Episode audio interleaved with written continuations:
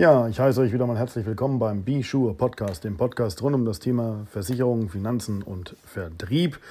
Ähm, heute wird es nochmal ein bisschen in das Thema Berufsunfähigkeit reingehen und zwar in die Arten der Beitragsgestaltung. Ich wünsche euch viel Spaß beim Zuhören und jetzt geht's gleich los.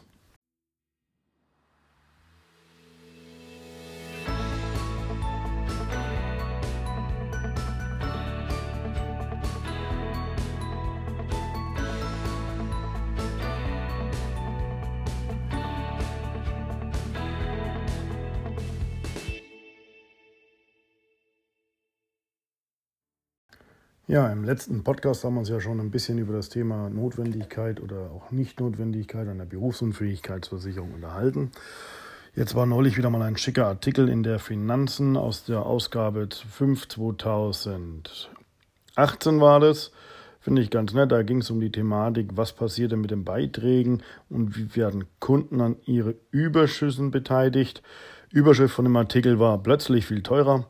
Hier ging es um einen Fall, wo ein Kunde eine Berufsunfähigkeitsversicherung bei der WWK-Versicherung abgeschlossen hat und die hat ihre Überschüsse reduziert und somit ist dem Kunden sein Beitrag von 65 Euro auf 89 Euro monatlich angewachsen.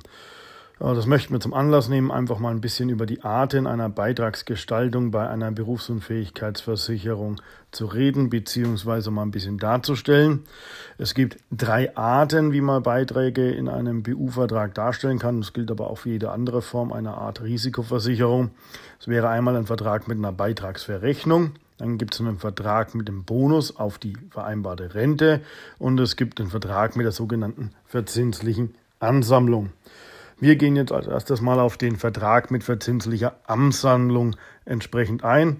Das heißt also, ich vereinbare mit meinem Versicherer zur entsprechenden Vertragslaufzeit eine versicherte Berufsunfähigkeitsrente. Darauf wird dann ein Beitrag erhoben.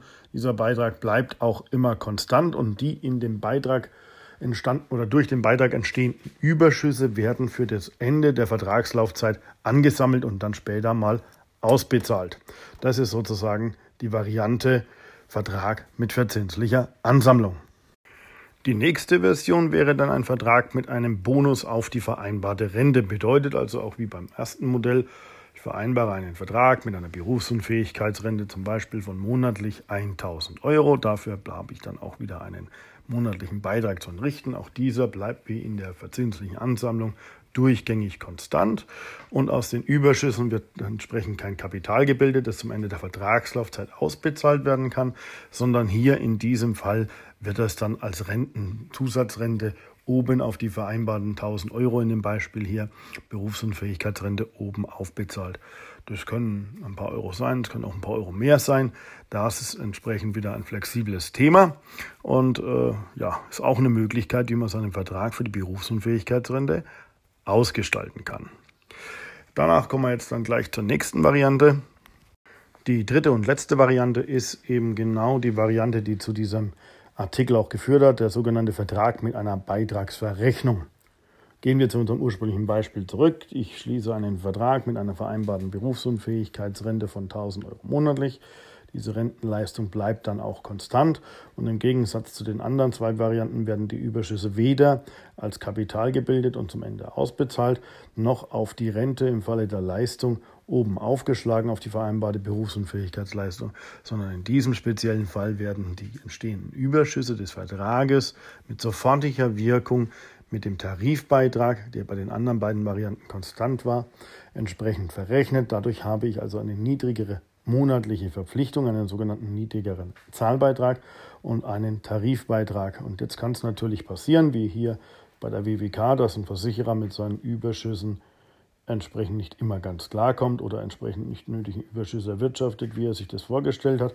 Und dann besteht nämlich die Möglichkeit des Versicherers zu sagen, okay, wir machen aus deinem Zahlbeitrag einen anderen Wert und führen dich immer mehr beitragstechnisch nach oben. Und im schlimmsten Fall wäre dann der Fall derjenige, dass man sagen kann, der Versicherer kann keinerlei Überschüsse mal erwirtschaften und man müsste dann dementsprechend, obwohl man eine feste fixierte Rente hat, entsprechend dann einen Tarifbeitrag zahlen, wie bei den anderen beiden Varianten auch.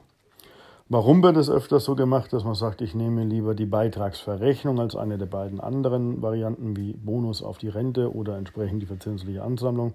Es hat einfach Hintergründe damit zu tun, dass man sagen kann, viele Kunden sind ja auch preissensibel und der Tarifbeitrag wäre jetzt bei dem Beispiel für alle gleich geblieben. Und wenn ich monatlich meine Belastung niedrig halten will, dann gehen viele Kunden über und sagen, dann nehmen wir doch lieber die sogenannte Beitragsverrechnung. Natürlich unter dem Blickwinkel, und das muss dann auch in jeder Beratung klar dargelegt werden, dass es hier natürlich zu einer Schwankung kommen kann, falls sich entsprechend die Überschüsse der Versicherer oder des anbietenden Partners entsprechend verändern. Gut, aber der WWK scheint das dem Kunden natürlich nicht gesagt zu haben, sonst hätte es ja nicht zu dem kleinen Eklat geführt. Und dann ist es natürlich eine nette Geschichte. Und wenn man den Vertrag konkret anbetrachtet, wir haben ja gerade eingangs gesagt, der Vertrag hat sich von einem monatlichen Zahlbeitrag von 89 Euro, äh, 65 Euro auf 89 Euro erhöht.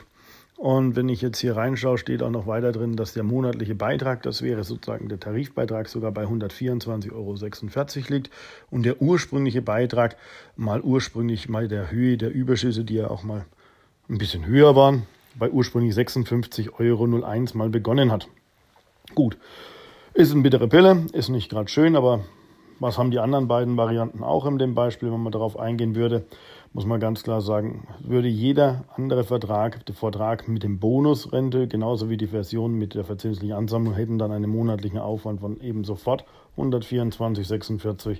Und ob dann wirklich eine größere Bonusrente erwachsen würde, weil die hängt ja auch abhängig von den, Absch äh, von den Überschüssen, genauso auch wie die Auszahlung der Überschüsse zum Ende der Vertragslaufzeit, dann wird halt die Auszahlung entsprechend kleiner.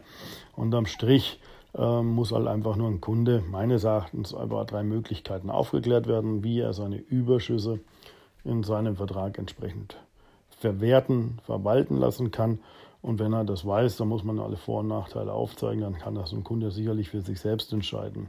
Grundlegend kann man sagen, egal welche Konstellation der Kunde nimmt, er hätte so oder so für sich keinen größeren Ertrag oder kein Minusgeschäft gemacht, weil den Versicherungsschutz in Höhe der vereinbarten Berufsunfähigkeitsrente über die vereinbarte Laufzeit hat er ja in allen drei Fällen. Ähm, ja, das war jetzt mal das Thema verschiedene Formen der Vertragsgestaltung bzw. Beitragsgestaltung im Rahmen der Berufsunfähigkeitsversicherung. So, das war das Thema Beitragsgestaltung in der Berufsunfähigkeitsrisikoversicherung. Wie gesagt, nur ein kurzer Umriss, einfach die verschiedenen Varianten einmal herausgestellt.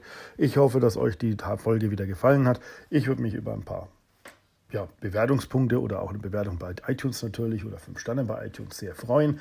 Ähm, wenn euch der Podcast gefällt, abonniert ihn doch einfach, wäre eine tolle Geschichte. Oder wenn ihr auch vielleicht die ein oder andere Themenanregung habt, dann lasst sie uns doch einfach wissen. Schreibt uns über die Bewertungen irgendwo eine Rückmeldung. Könnt ihr uns schon geben, wie ihr das haben möchtet. Und nun bleibt mir noch eins übrig. Ich wünsche euch an diesem Freitagabend, es ist immer schon 21.17 Uhr. Deswegen, wenn ich mich ein anderes Mal versprochen habe, dann liegt es einfach daran, dass ich heute seit 7.30 Uhr bereits am Arbeiten bin und mit 21.17 Uhr, da hast du einfach schon ein paar Stunden runter. Ja, ich wünsche euch ein schönes Wochenende, genießt die Zeit und vielleicht hören wir uns ja wieder. Einen tollen Abend noch. Ciao.